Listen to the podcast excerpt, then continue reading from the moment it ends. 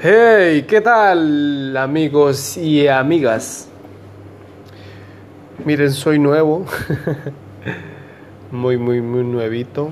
Estoy experimentando, a ver qué tal sale esto. Pero siempre los experimentos o bien traen algo bueno o algo malo, ¿no? En este caso espero que sea algo muy bueno. No sé de qué hablar, la verdad. Pero a ver, quiero comentarles pues un poquito de mi vida. Ya empezando así para quienes quien nos habla por ahí. Me llamo Luis Miguel, sí, sí. El sol de Bolivia. Soy de Bolivia, de Santa Cruz de la Sierra. Eh, tengo 22 años. ¿Qué más? Bueno, pues por razones de la vida me encuentro fuera de mi país ya hace más de eh, sí, ya son dos años ya. Dos años y algunos meses, pues. Bueno, en este tiempo la verdad que ha sido un poco complicado para mí. Estoy en la ciudad de, de Santiago de Chile. Y, la verdad no ha sido fácil, nada fácil. El primer año ha sido muy difícil. Pero bueno, me, o sea, no puedo compararme, pero pero sí, sí entiendo la situación por la que pasaron muchos venezolanos. O sea, yo no migré así de, de, tan difícil como la tuvieron ellos, ¿no? O sea, literal, ellos fue porque los estaban arrinconando. En Bolivia también hubo un... El gobierno que estaba Evo Morales. Bueno, pues yo salí un tiempo antes de que todo eso se desatara y, y estallara el país. Ya, justamente, yo salí cuando estaba todo, las aguas no estaban tan turbias, estaba todo tranquilo, ya el país estaba súper tranquilo.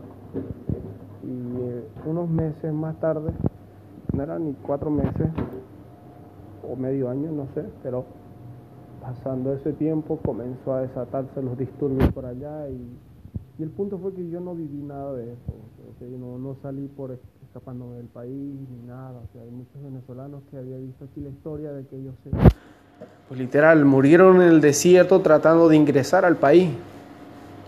¿No? Y, o sea, no es, no es lo único. Sé que en México también a, a, través de la historia siempre ha pasado esto y gente que muere en los desiertos tratando de cruzar la frontera e ingresar al país y todo, pues todos, o sea, los que hacemos esto y tomamos la decisión de irnos a nuestro país, ya sea por, por, por cosas o por situaciones, catástrofes o lo que sea, pues no lo hacemos, bueno, estoy re bien acá y me voy a ir, ¿no? Porque lo tengo todo. Bueno, quizás sí, yo sí lo tuve todo. a ver, yo sí, sí tenía todo, pero nada, vaya, había algo dentro de mí que decía que tenía que salir, que tenía que irme porque salía la edad de que a mis... Llegué a cumplir los 20 aquí, sí, aquí los cumplí cumplí mis 20. Días antes yo llegué yo cumplo el, en enero, el 29 de enero en específico. Yo llegué como el 20, 20 algo, el 23 o el 20, 25. Y el punto fue que yo llegué a trabajar acá las cosechas, aquí al sur de Chile se dan, en realidad casi por todo Chile, por así decirlo, ¿no? O sea, no todo en general porque hay zonas áridas y desiertas que no, no, no, producen nada. Por ejemplo, estamos hablando del norte, para el lado de Iquique, pues allá no se produce nada, ¿no? Es más, más del, del centro, sin llegar al centro. A ver, antes de llegar a Santiago hay varias, todavía varias, varias ciudades en las que se puede cosechar y hay vegetación, hay mucha vegetación. Y más para el sur hay más todavía, así que el punto es que hay mucha gente trabajando aquí yo sí vine, vine con un eh, con el marido de mi, o sea, sería mi tío, ya la hermana de mi mamá, su marido decidió venirse, o sea, de la hermana de mi mamá, su marido, y me vine con él, me vine con él, eh, supuestamente era por tres meses, lo que, que te da migración para para entrar pues como turista. Pasé con mi carnet boliviano, o sea, súper sencillo.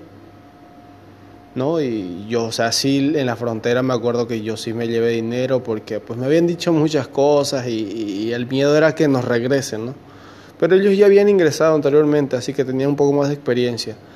Y nada, me traje un poco de dinero para poder pasar el país por si me preguntaban qué iba a hacer. Yo les iba a decir turismo, ¿no? Y me habían dicho que obviamente si por si las dudas llegasen a preguntar, pues yo declarase. Y me traje un dinerito y por si las moscas, ya cuando llegué acá, bueno, gracias a Dios todo pasé normal, me dieron 90 días y cuando estuve aquí el dinero lo regresé, lo envié para allá, así que no tuve, me quedé con lo, con lo que traía yo, lo que era mío, lo básico, ¿no?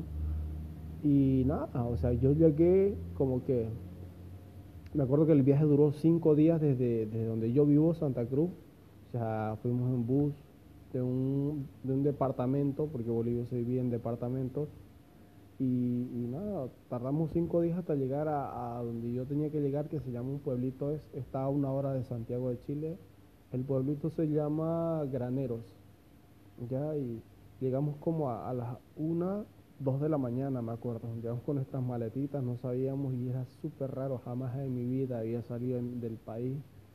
Y nada, solamente yo era de las personas que, gente se perdía en su propia ciudad, no conocía, no, no, no sabía nada, más que ir al colegio, porque pues el colegio era a la vuelta de mi casa atrás, y, conocía el mercadito, y ahí había un mercado mucho más grande, así como de mayorista, que se llamaba La Ramada, o se llama La Ramada, y pues estaba como una hora de mi casa, ¿no? Y, pero era de, subir a un micro, caminar dos cuadras de mi casa hasta la avenida y subir a un micro, y ese micro tardaba una hora hasta, la, hasta la ramada, ¿no? Y ya yo conocía más o menos la trayectoria también, pero así es que yo conozco a mi ciudad me perdía. y bueno, el punto es que, imagínense de, de, pasar de eso, pasa que a los tres meses mi tío, bueno, tuvo problemas y todo, y se tuvo que retirar, se tuvo que ir para Bolivia. Pero antes de que cumpla los tres meses ya había llegado otro, un hermano de mi mamá. Y él estaba con su pareja. Y su pareja también estaba con su hermano y su pareja. O sea, literal, estaban cuatro ahí, ¿no? Dos parejitas. Pero no vivían así como en, el mismo cuarto con nosotros. No vivían al frente. Había otra casa ahí que también arrendaba la misma señora o alquilaba piezas y se quedaron ahí, pero no era lo mismo, ¿no? Y, ya una vez cuando mi tío se fue, yo cuando llegué esa, esa noche a las una de la mañana, él tenía unos primos aquí ya trabajando. Y esos primos fueron los que nos consiguieron esa piecita. Oigan, no es por ser mal agradecido ni nada. O sea, yo sé que la vida es dura y todo, ¿no? y al menos acá en Chile, si es que hay alguien, algún momento me llegue a escuchar. Chile, no. Un saludo a su hermano, Chile me ha acogido con los brazos abiertos, pero el punto es que, nada, hay lugares súper, súper precarios de verdad, en serio, en serio. Y, yo sé que es la gente, es la, misma gente, ah, no sé, por tratar de ahorrarse unos pesos, pienso yo, que, que, lo tienen así, ¿no?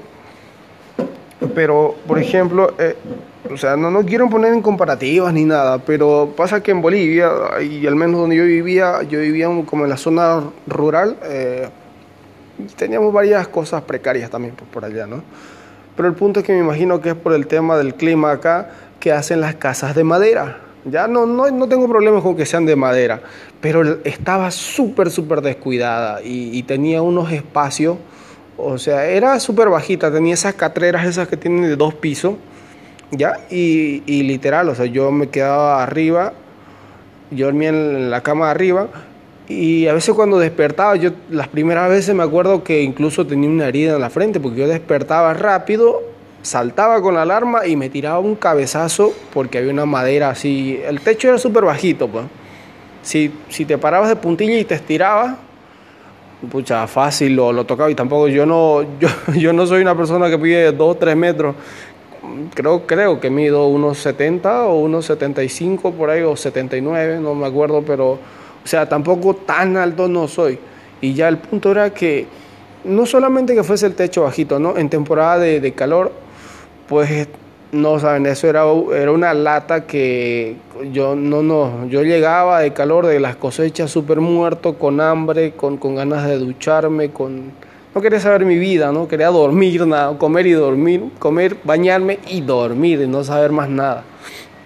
Pero bueno, el punto es que uno se cocinaba literal. Si yo venía de Bolivia y de Santa Cruz en especial, donde hacía mucha calor, pues acá con, con la calamina encima, o sea, no, no, no me había tocado vivir así nunca, la verdad. Y ya fue, el punto es de que nada, pasó ya, pasó el verano y todo, y llegó el invierno. Eh, a eso de que se, a ver, el primer invierno que pasé acá, en mayo más o menos. Sí, a mediados de mayo ese año ya se sentía ya el invierno, se sintió, o sea, de verdad, se sintió brutal, al menos que allá, allá llega, no sé, pues, que baje a 12 grados, ¿no?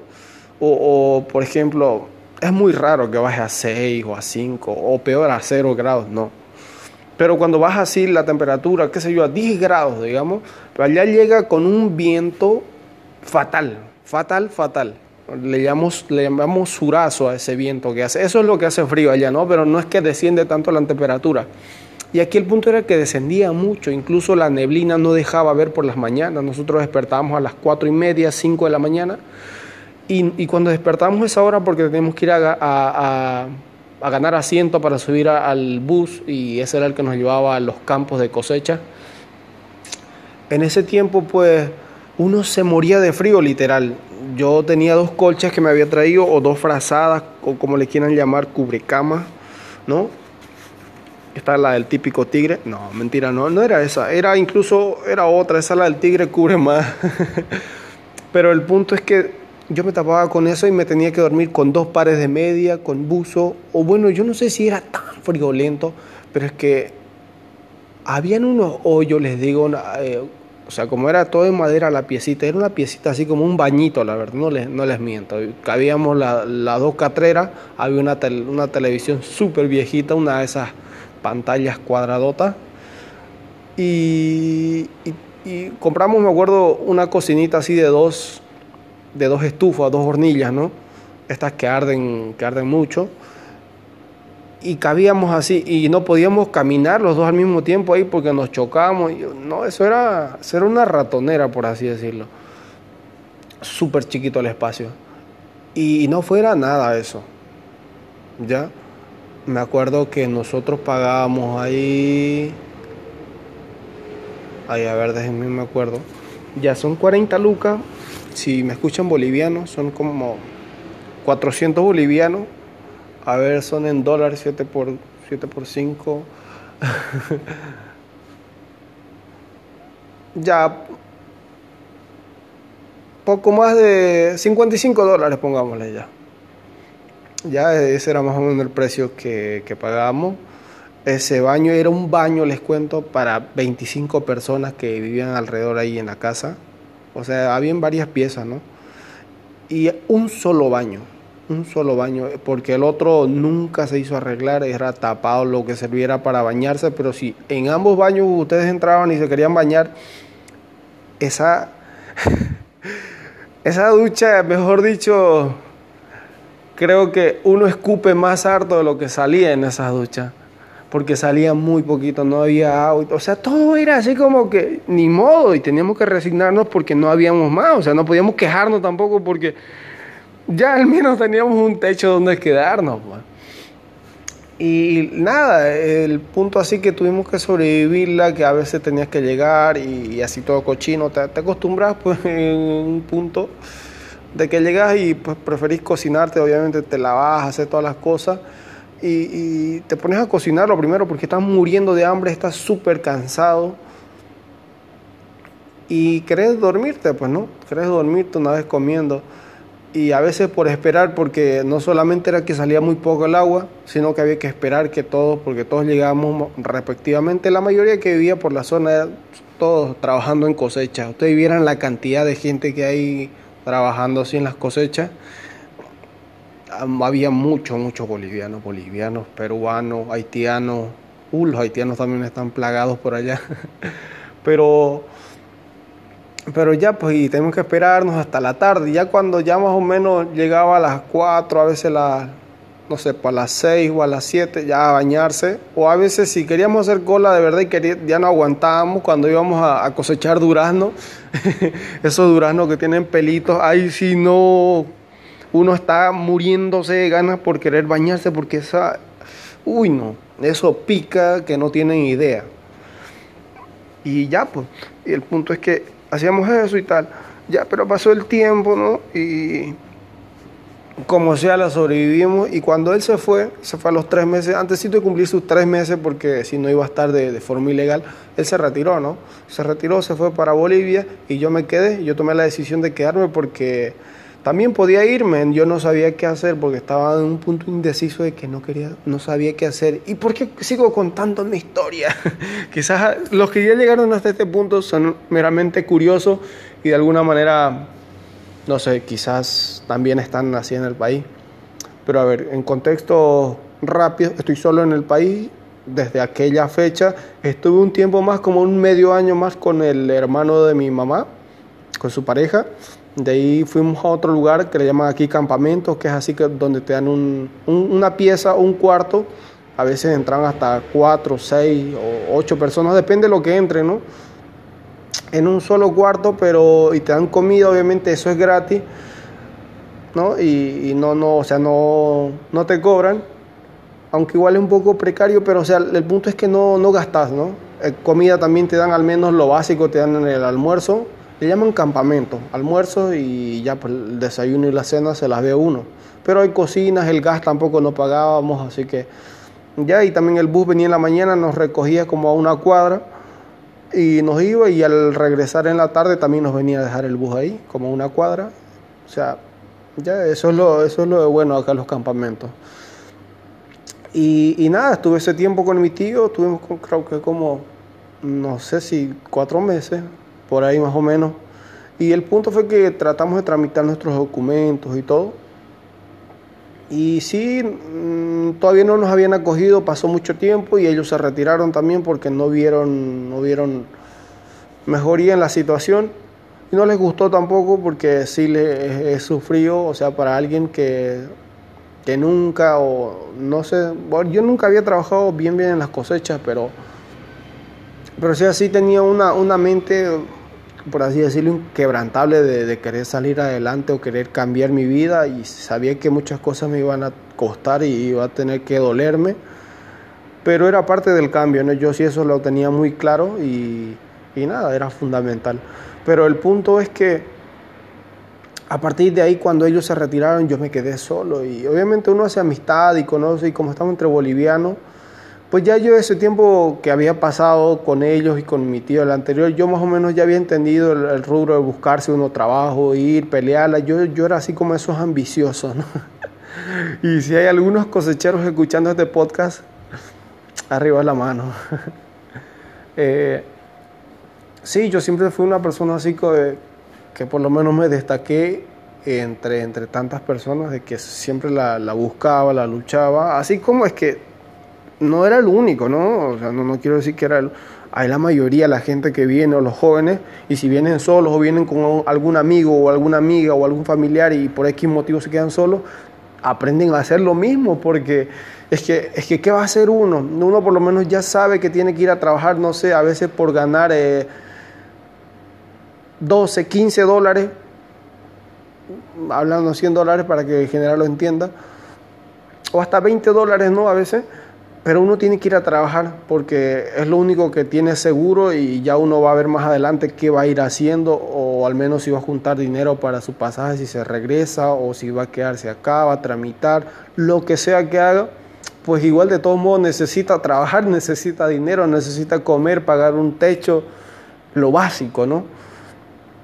Y ya pues en, cuestión pasó el tiempo y de alguna manera lo que había sobre ahí pasó todo, uh, ahí fue toda una historia. Yo había salido para Argentina después de mis, antes de cumplir mis tres meses, salí para Argentina para renovar y ahí también fue otra historia, casi me, literal, casi me, me regresan, todo un pedo, cuando estaba de regreso ya de Argentina para acá, porque pues yo pendejo me fui un día, o sea, no me fui un día en la mañana, salí, y tardó 12 horas, fuimos hasta Mendoza más o menos, entramos hasta Mendoza, sí, el, el lugar de, de, Argentina es el, la entrada más cerca que tiene acá, con Chile, y, el punto fue que yo regresé, me quedé, o sea, llegué en la tarde allá y me quedé en la noche en un hostal que estaba por ahí por la zona de, de la misma terminal donde había llegado, y al otro día me regresé yo, al otro día con el muchacho que había ido, él también estaba haciendo lo mismo, me regresé con él y no, pues o sea, si yo había declarado que iba a hacer turismo, como quien hace turismo en, en una noche, ¿no? Ni siquiera fuese en el día, en la noche. Yo porque yo me había regresado el otro día en la mañana y después de como ocho horas ya estaba, sí, ocho, ocho horas más o menos, ya estaba ingresando de nuevo por la, por la frontera.